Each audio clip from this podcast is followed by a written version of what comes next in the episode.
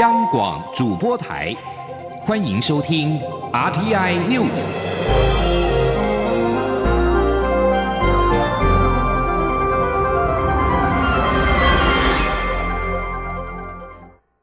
各位好，我是主播王玉伟，欢迎收听这节央广主播台提供给您的 RTI News 新闻。首先带您关注。中国对台威胁日增，针对我国的后备战力规划，国防部长严德发今天在立法院国防委员会表示，相关的具体作为聚焦常备后备组织整合、扩编可视后备后备部队、精进教招训练、提升后备武器装备数值，因此规划成立防卫动员署，并且将教招训练改为一年一训，一次十四天。训量同时提升至二十六万人，希望可以进一步建立一支能够迅速动员、立即作战的可视后备战力。前天记者王兆坤的采访报道。国防部长严德发受访表示，依据总统的政策指示，国防部从组织、部队、训练、装备等四面向检讨精进后备战力，目前已完成规划，全案按照计划推动当中。在组织方面，严德发指出，将成立防卫动员署，属行政院三级机关。部队方面，会把十八个县市的地区后备指挥部以作战导向并入作战区编管，同时将七个后备旅增至十二个后备旅，强化后备战力。装备方面，则会与常备部队采用一致装备。至于日前引起关注的训练规划，则会改为一年一训，并提升训量。严德发说：“我们原来两年一训，五到七天，现在改成一年一训，啊，一次就是十四天，训量从原来的十二万人会增加到二十六万人的训量。那这些训练机构都在建制规划当中，我们依序来推动。”严德发在立法院国防委员会报告时表示，动员的目的是统合全国总力，启动国家战争机制，遂行防卫作战。而动员体制改革的首要构想是快速提升战力，建立一支能迅速动员、立即作战的可视后备战力。中央广播电台记者王兆坤台北采访报道。针对中共若武力犯台，美军是否协防台湾的问题，严德发今天上午在立法院受访表示，自己的国家自己救，自助才会人助，因此国军会强化自我防卫作战能力，展现自我防卫的决心。另外，共军基建频频扰台。严德发指出，今年到目前为止，共机两百一十七架次侵扰台湾西南方空域，国军至今共出动两千九百七十二架次坚贞拦截，耗费成本约新台币两百五十五亿元。而在台美关系方面，美国在台协会主席莫健在美台国防工业会议上表示，中国对台湾威胁日增，美台国防合作、国防采购与台湾自我防卫与安全需求对话，比以往任何时候都要更加重要。根据美台商会揭露的讲稿内容，莫健在会中表示，四十一年前制定的《台湾关系法》强调，美国认为台湾安全是印太地区安全的中心，两岸稳定对于维护地区稳定至关重要，这并未改变。美国近来的公开言论与证词都表明了北京构成的威胁日增，认为台美之间应该扩大密切合作，以维护台湾安全与区域稳定。莫健表示，他肯定蔡英文总统扩大国防预算的政策，也对台湾国防自主表示欢迎。美方对台承诺不变，但是台湾必须尽一己之力投资国防武器设备，进行艰苦训练、发展论述，并在需要时进行改革，做好准备。台湾人民抵略侵略、抵抗侵略、捍卫家园与生活方式的意愿和能力，将能够提供最有效的贺阻力。而在立法院通过国民党团所提的台美复交提案之后，驻美代表肖美琴表示，很多台湾人希望台美政治关系突破，但是在复杂的地缘战略环境当中，所有条件到位才会有进展，政府会以谨慎态度来面对。肖美琴六号透过视讯参加哥伦比亚大学驻纽约办事处、哈佛大学所合办的一场座谈会。肖美琴在会中表示，很多台湾人希望台美政治关系有所突破，而国民党团在立法院提案敦促政府争取台美政治关系更进一步获得通过，就是一个最好的例子。他表示，在当前的地缘战略环境，需要所有的条件都到位，争取更进一步的政治关系才会有进展。台湾必须在非常复杂的地缘战略环境当中运作，这就是蔡总统上任之后在这方面谨慎取得平衡的原因。国民党团提出台美复交等提案，中国国台办呼吁不要损害中华民族根本的利益。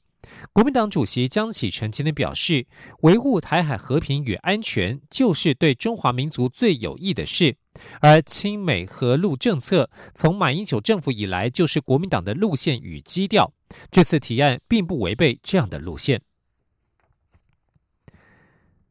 前总统李登辉的奉安礼拜今天上午在五指山国军示范公墓特勋区举行，由蔡英文总统率领副总统赖清德等官员引领，仪式依照基督教礼拜程序进行，并且符合卸任总统身份惯例与体制办理。李登辉将就此长眠于五指山。今天记者欧阳梦平的采访报道。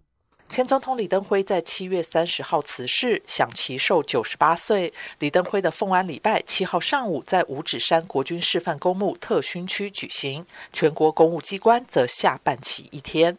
李登辉的移灵车队在上午约八点二十分自翠山庄出发，由李登辉的孙女李坤仪捧着骨灰坛，李坤仪的夫婿赵赞凯捧着遗照，在家属及牧师的陪同下步出大门。仪林车队约在上午九点二十分抵达五指山国军示范公墓特巡区，由蔡英文总统率副总统赖清德、总统府秘书长李大为、总统府副秘书长李俊毅、内政部长徐国勇、国防部副部长张哲平以及国防部相关将领等陪礼者引领。基督教礼拜由台湾基督长老教会暨南教会主理牧师黄春生以及司礼长老阙蒙昌主持。在家属行礼后，由总统进行礼敬仪式，向李登辉献花，并行三鞠躬礼。主礼官副总统赖清德则率陪礼人员行三鞠躬礼。黄春生在讲道中表示，李登辉为爱台湾献身这片土地，他的生命为台湾人民和土地带来祝福。他说。以前总统曾经希望将他的骨灰撒在玉山，他所要表达的是他对台湾土地的认同，要与这一片土地融为一体。我们也期待他的玉山精神能够感召每一位台湾人为爱台湾而献身在这片土地上，无论是先来后到。总要认同台湾融入土地，活出玉山的精神。在祝祷后，由李坤仪及赵赞凯公服古冠入矿，藏枪班则鸣放藏枪三响，表示哀悼和致敬。奉安礼拜在号宾司安息号后结束，李登辉将就此长眠于五指山。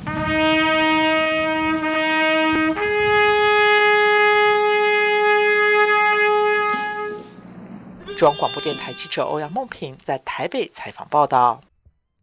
关注防疫措施。俄罗斯钢琴家丹尼尔·特里夫诺夫来台湾演出，居家检疫期却不到十四天，引发争议。对此，中央流行疫情指挥中心发言人庄仁祥今天表示，这名钢琴家属专案申请来台，共需裁剪三次，也会由专人安排行程，比照外交泡泡的模式，严格防疫。今天记者刘品希的采访报道。俄罗斯钢琴家丹尼尔·特里弗诺夫将于十月十六号起在台湾北中南一连举办五场音乐会，而他四号才在荷兰结束演出，五号就入境台湾，距离十六号演出时间居家检疫天数不到十四天，引发外界质疑。对此，中央流行疫情指挥中心发言人庄仁祥七号上午受访表示，该名钢琴家并非来自台湾所列的中低风险国家。但指挥中心以短期商务特别专案处理，缩短他的居家检疫时间。庄仁祥指出，该名钢琴家在登机前到入境台湾后，总共需要裁剪三次，而且该名钢琴家比原定来台日期提早两天入境，因此在防疫旅馆内也多了两天的检疫期。他说：“那他必须在这个登机前三天有三天的阴性证明。”然后呃才能够到台湾，那之后在之后到台湾都必须要居家检疫，在彩排前一天也必须要裁剪，验了阴性之后才能够去彩排跟演出。然后之后在三天内还要再裁剪一次阴性啊。庄仁祥强调，该名钢琴家比照外交泡泡严格防疫的模式，在演出过程中必须戴口罩，也不能跟民众握手合照，民众也不能献花，而且与该名钢琴家接触的人都必须实名制登记。央广记者刘聘熙在台北的采访报道。国家通讯传播委员会 NCC 所公布的《网际网络视听服务管理法》（OTT 专法）引发诸多争议。多位民进党立委今天与六大工协会举行记者会，呼吁 OTT 专法应该以扶持合法产业、打击非法侵权的精神，赋予权责机关行使行政手段的权利，还要将 YouTube、Facebook 也一并纳管，落实捉大放小的精神。前天记者刘玉秋的采访报道。国家通讯传播委员会 NCC 日前公布俗称 OTT 专法的《网际网络视听服务管理法》，却引发业者炮声隆隆，质疑未来强制申报营业额等，恐泄露商业机密等争议。为了避免 OTT 专法脱离产业现实，民进党立委林楚英、陈素月、林怡景与六大工协会对 OTT 专法提出建言，呼吁应以扶持合法产业、打击非法侵权的精神，让国内外线上影音产业与平台业者公平竞争。民进党立委陈素月与林怡景皆表示，随着中国盗版网站猖獗，导致台湾优秀影视作者血本无归，应该制定 OTT 专法，保障台湾本土产业。来自媒体的民进党立委林楚英也说，盗版影音猖獗，严重威胁影视产业发展。而 OTT 专法涉及的不只是台湾影视产业的发展，境外 OTT 落地归管衍生的财税问题也要纳入考量。台湾 OTT 产业协会理事长钱大卫也进一步表示，台湾网际网络视听服务产业链每年高达千亿产值，应该定位为国家级的战略产业。盗版侵权造成台湾影视产业每年两百八十三亿元的损失，所以扶持合法产业的首要工作就是遏制盗版侵权。对于目前专法草案只针对跨境来台经营的中国业者有所管制，钱大卫指出，盗版侵权的伤害远大于中国业者的入侵，专法更应该透过管理电信机房、金流等法律手段，以防堵盗版侵权的行为，也要提供法源，让 App 所发布的平台，例如 Google 公司的 Play 商店、苹果公司的 App Store 将侵权影音 App 下架，而广度最大影音平台 YouTube、Facebook 也要与其他 OTT 业者一同纳管，才能落实捉大放小的精神。希望以呃管理盗版为主。那其他的正版的就会愿意出来说好，我们也有一些这个政府的这个监看，但是呢，我们不希望说只有管理盗呃合法，但是盗版都不处理，那这样子的话会强制 OTT 的发展。对于 OTT 专法进度，NCC 主委陈耀祥在立法院交通委员会进行 NCC 业务报告时提到，草案已经召开过机关协商会议的公听会，将会再召开公听会，会整外界意见，并持续观察各国。监理趋势，以作为未来调整草案的基础。中广电台记者刘秋采访报道。关注人权议题，美国、日本以及许多欧盟国家今天联合呼吁中国尊重维吾尔等少数民族的人权，并且对香港现况表达关切。德国驻联合国大使霍斯根在一场关于人权的会议上宣读这项倡议，呼吁中国尊重人权，尤其是少数宗教及民族族群的权利。共有三十九国签署这项协议，包括美国以及多数欧盟成员国。二零一九年类似的宣言，当时只有二十三国支持。但是在霍斯根宣读倡议之后，巴基斯坦特使紧接着起身宣读中国等五十五国的共同声明，谴责任何利用香港现况作为干涉中国内政的行为。美联社指出，这两份宣言凸显中国与西方国家在人权议题上的冲突，而且在美国与中国之间尤其严重。以上新闻由王玉伟编辑播报。各位朋友，大家好，我是台大医院张尚存医师。自从武汉肺炎疫情发生以来，许多人配合政府居家隔离或居家检疫，而被限缩了行动自由。我们不应该害怕或排斥，要多给他们一些支持与鼓励。也提醒居家隔离或居家检疫的民众，确实做好与外界隔离。不管疫情如何变化，大家都要有正确正向的态度，不要彼此贴标签，才可以守护台湾的健康。由政府请安心资讯由机关专属提供。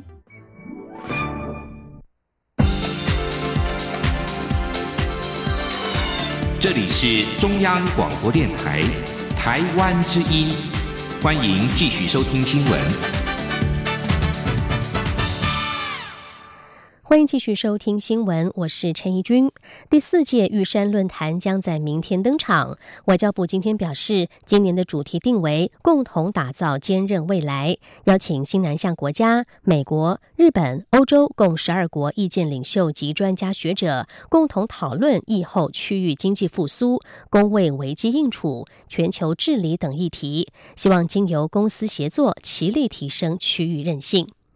外交部指出，蔡英文总统、副总统赖清德应邀在相关的场次致辞，而上午的开幕式会邀请澳洲前总理滕博、瑞典前总理比尔德、日本日华恳谈会会长谷乌圭司发表演说。下午则举行亚洲前瞻圆桌对话，由行政院政务委员唐凤主持。论坛的晚宴则会由外交部长吴钊燮主持，邀请丹麦前总理暨北约前秘书长拉斯穆森、美国。联邦众议院外委会亚太小组共和党首席议员尤赫发表演说。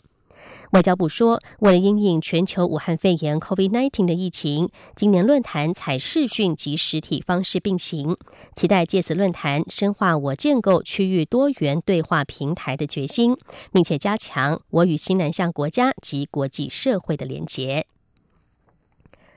交通部长林佳龙今天出席中央气象局所举办的第一届台湾气象产业论坛，并且在会上宣布将会把气象产业纳入交通科技汇报，希望结合产官学研，促进台湾气象与气候相关产业发展，同时筹组台湾气候服务联盟，为我国气象产业与气候服务的长期发展奠定基础，进而发表台湾气候事业发展白皮书。记者吴丽君的报道。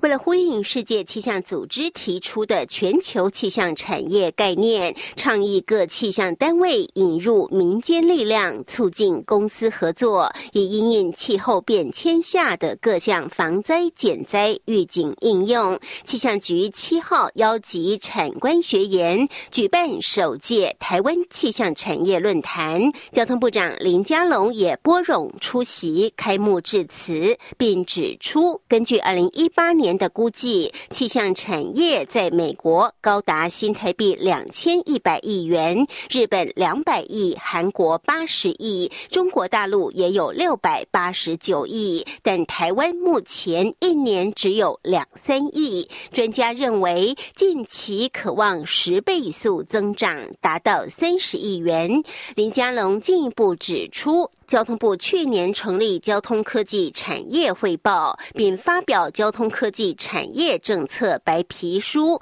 列入十大交通相关产业。现在他也要宣布正式将气象产业列入交通科技产业汇报，同时筹组台湾气候服务联盟，进而发表台湾气候事业发展白皮书。他说：“我在这里正式的宣布，我们要把。”气象的产业啊，也纳入交通科技汇报一个正式的项目啊。当然，就连带的要有工作小组，要结合产学研、政府啊跟民间，包括中央地方，大家成为一个大联盟，组织一个国家队。那我们气象局今天也会正式来成立台湾的气象服务联盟。我们希望也能够发表台湾气候事业的发展白皮书，以这个为目标。创造一个好的生态系。随后，包括气象局、中华经济研究院、中华民国气象学会、中华航空气象协会、气象应用推广基金会、气象产业协会以及国际气候发展智库等七个发起单位，也在会上举行台湾气候服务联盟启动仪式，希望为台湾气象产业的价值应用打造创新的服。服务体系。中央广播电台记者吴丽君在台北采访报道。经济部长王美花今天出席二零二零台湾全球招商论坛时指出，受到 COVID-19 疫情的影响，全球投资恐怕衰退四成。不过，台湾表现仍然算是稳健。今年一到七月，台湾的外人直接投资年成长一成，如果累积到八月，则是衰退。而这是因为去年同期有大型投资案拉高基期所导致。经济部会持续努力，期盼今年能够看到好成绩。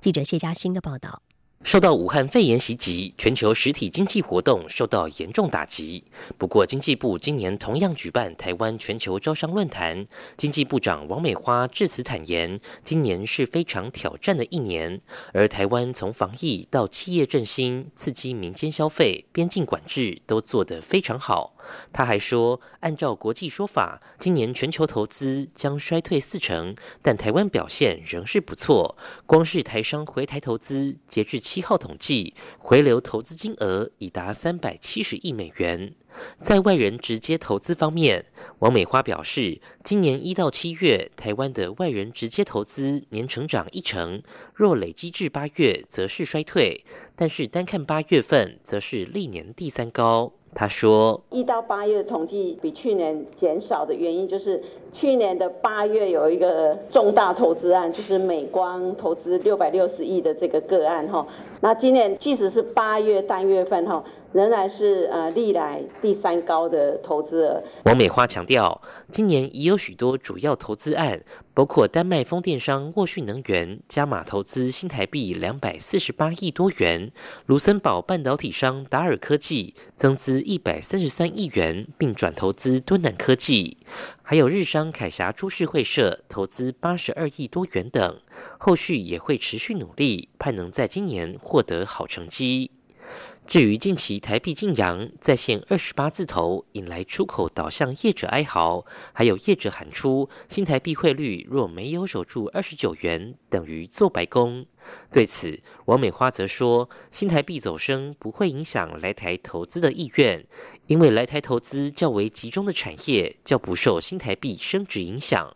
他还说，台币升值确实让台湾船产机械业的国际竞争力更紧张一点。经济部会与产业站在一起了解状况，并找时间向央行反映这个问题。但是央行也有要注意的国际要求，一切交由央行做判断。中央广播电台记者谢嘉欣采访报道。而今年受到了疫情与国境管制的冲击，故宫北院一到九月参访人数只有去年的百分之十六，国人参访的部分也未达去年的五成。故宫院长吴密察坦言，并不满意这个成果。他强调，至少要维持和去年七十四万人造访北院的水准。由于今年只剩下三个月，吴密察也设下了北院国人参访人数的目标，希望能达到每个月七万人的目标。记者江昭伦的报道：故宫院长吴密察七号到立法院教育文化委员会进行业务报告并被询，故宫参访人数是否有回温，仍旧是立委关切焦点。根据故宫最新统计，故宫南院因为有国旅加持，今年一到九月南院参访人数约八十一万人，远超过北院的四十九万人。北院因为国境边境持续管制，外国观光客大幅减少。但若以国人参访人数计算，今年一到九月，国人参访北院的人数约二十七万，仍比去年同期少了三十一万人。即使在六月疫情解封后，故宫努力希望透过各种行销方式刺激国人参访北院的人数，但吴密察坦言对实际效果并不满意。作为院长，吴密察要求同仁至少要守住去年一整年七十万国人造访的水准。以过去故宫北院一个月国人参访人数最多约六万人左右计算。他希望在接下来只剩三个月时间，能拉台国人参访北越的人数，每个月至少要达七万人。吴密察说：“你现在，呃，我们必须抓紧最后的时间，一个月至少要七万才行啊！目标一定要这样啊！我我我作为一个院长，一定是给给目标，大家努力冲目标啊！这来历年都一样，就是第三、第四季都会有几个大展，你你策展人就要。”开始也投入去宣传，也就是说，你第一个要给策展人压力，让策展人努力去 promote 他的展；另外一个就是教展处这边要搭配着这些展做活动。吴密察指出，去年故宫办的故宫动物园特展，锁定儿童与亲子族群，有展览也办活动，成效就相当好。接下来到明年，类似的活动计划还要持续，以提振国人参观故宫北院的意愿。中国电台记者周伦台北采访报道。台湾学子的发明实力再度于国际间获奖，这次是将雨伞功能再进化。国立勤益科技大学师生团队开发了自动电控式雨伞开合机构，能够让雨伞自动开，也可以自动收，同时设定了防误触开关装置。这项研发在德国纽伦堡国际发明展摘下金牌，今天获得教育部的表扬。记者陈国维的报道。教育部七号表扬最近一年在九项国际发明展获奖的台湾金牌学子，其中由勤益科大师生团队发明的自动电控式雨伞开合机构，使用者只要将雨伞朝上，雨伞就会自动打开；朝下就会自动合起来。学生李维纯表示，这项发明现在已和雨伞公司合作，将来有机会量产。把开关关起来，它就不会我们拿起来它误触误开了。那因为我们毕竟是吃电池的吧，假如它真的没电的时候。之后，我们可以也一样可以像一般的雨伞做收折的方式。由台北城市科技大学师生团队研发的智慧儿童汽车安全座椅，则可透过各项侦测装置，让家长掌握儿童的身体状况及座椅是否倾斜，不用频频边开车边回头，增添危险性。这项作品在韩国首尔国际发明展获得金牌。学生陈家佑说：“有些父母可能就是开车前，他就是忘了帮儿童系安全带，然后这个时候如果没系安全带的话，他就会发出警报声。然后如果儿童……”在行驶中，他这个座椅倒下去的时候，他也会及时发出警报声，就是提醒父母，就是要去把儿童的座椅给矫正。教育部统计，我国代表队过去一年在九大国际发明展中，共获得一百五十八面金牌及三面白金奖，当中有一百二十六面是学生获奖。教育部主秘廖兴国代表教育部表扬所有金牌学子，并致赠纪念品，期许所有获奖者持续用创意改造生活，促进社会进步。中央广播电台记者陈国伟台北采访报道。关系国际消息，有不少国家近期都传出收到了含有种子的不明包裹。巴西农业部六号指出，从巴西民众收到国外邮寄到本地的神秘种子包裹当中，发现了真菌、尘螨和可能排挤其他植物生存空间的害草。巴西政府表示，这些包裹疑似是从四个亚洲国家发送。美国和加拿大的居民也发生类似的案例。巴西政府怀疑这是与网络商业有关的欺诈行为。巴西农业部正在与卫生部门密切的合作，监测这些种子可能会为民众所带来的风险。美国总统大选唯一一场副总统候选人辩论会将在七号登场，现任副总统彭斯将与民主党对手贺锦丽同场较劲。美国疾病管制及预防中心 （CDC） 说，彭斯未曾与任何武汉肺炎确诊患者有过密切的接触，包括现任总统川普。明天参加辩论是没有问题的。CDC 主任裴德多说，除了咨询白宫医师，加上彭斯多次裁剪结果都是呈现了阴性，CDC 从公卫的角度得出来的结论是，彭斯出席副总统辩论会不会产生安全上的顾虑。现年六十一岁的彭斯，七号晚间将在犹他州盐湖城与贺锦丽辩论。而彭斯与贺锦丽在辩论期间，两个人之间将会架设塑胶玻璃板，而且相隔的距离将会拉长到三点七公尺以上。以上 T N News 由陈义军编辑播报，谢谢收听，这里是中央广播电台。十月十号，中华民国即将庆祝一百零九岁的生日。中央广播电台将在双十国庆这一天，为全球听友转播总统府前国庆大会的实况，尤其是蔡英文总统的国庆演说，并且邀请学者专家现场及时分析总统演说的内涵。十月十号星期六上午九点十分到十一点三十分，央广会同步使用六个中短波频率，央广网站。以及 RTI 中央广播电台脸书粉专同步影音实况转播双十国庆大会。华语广播请使用中波一五五七千赫，短波九七四五千赫、九七七零千赫、一二零二五千赫、一五四六五千赫以及一五五三零千赫收听。影音直播请锁定央广网站。Triple w 点 r t i 点 o r g 点 t w 与脸书粉专 r t i 中央广播电台收看。另外，双十国庆当天，欢迎听众朋友们加入微信账号 Good Morning 底线台湾参与节目，就有机会获得精美台湾邮册好礼。十月十号上午九点十分，央广与您一起庆祝中华民国生日，看见台湾。